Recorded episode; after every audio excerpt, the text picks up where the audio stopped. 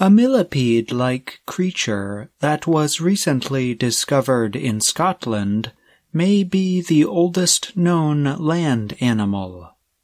This small, fossilized creature, some 425 million years old, helped lead the way for the many animals that would eventually live on land. Researchers said they found the creature's remains on the island of Kerrera in Scotland's Inner Hebrides. It lived close to a lake and probably ate dead plants. Fossils of the oldest known plant with a stem were found in the same area.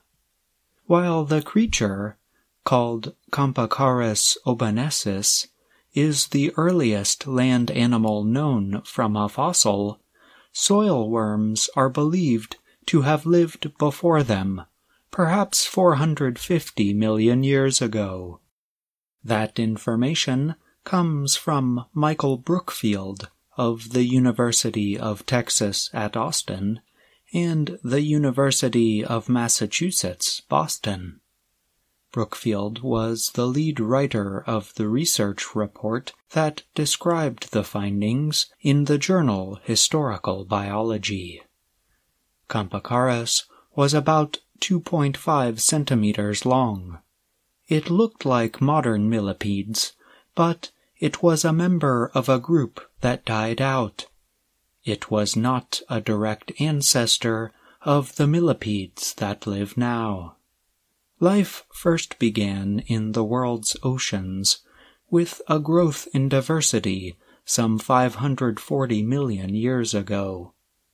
Some kinds of plants began appearing on land around 450 million years ago.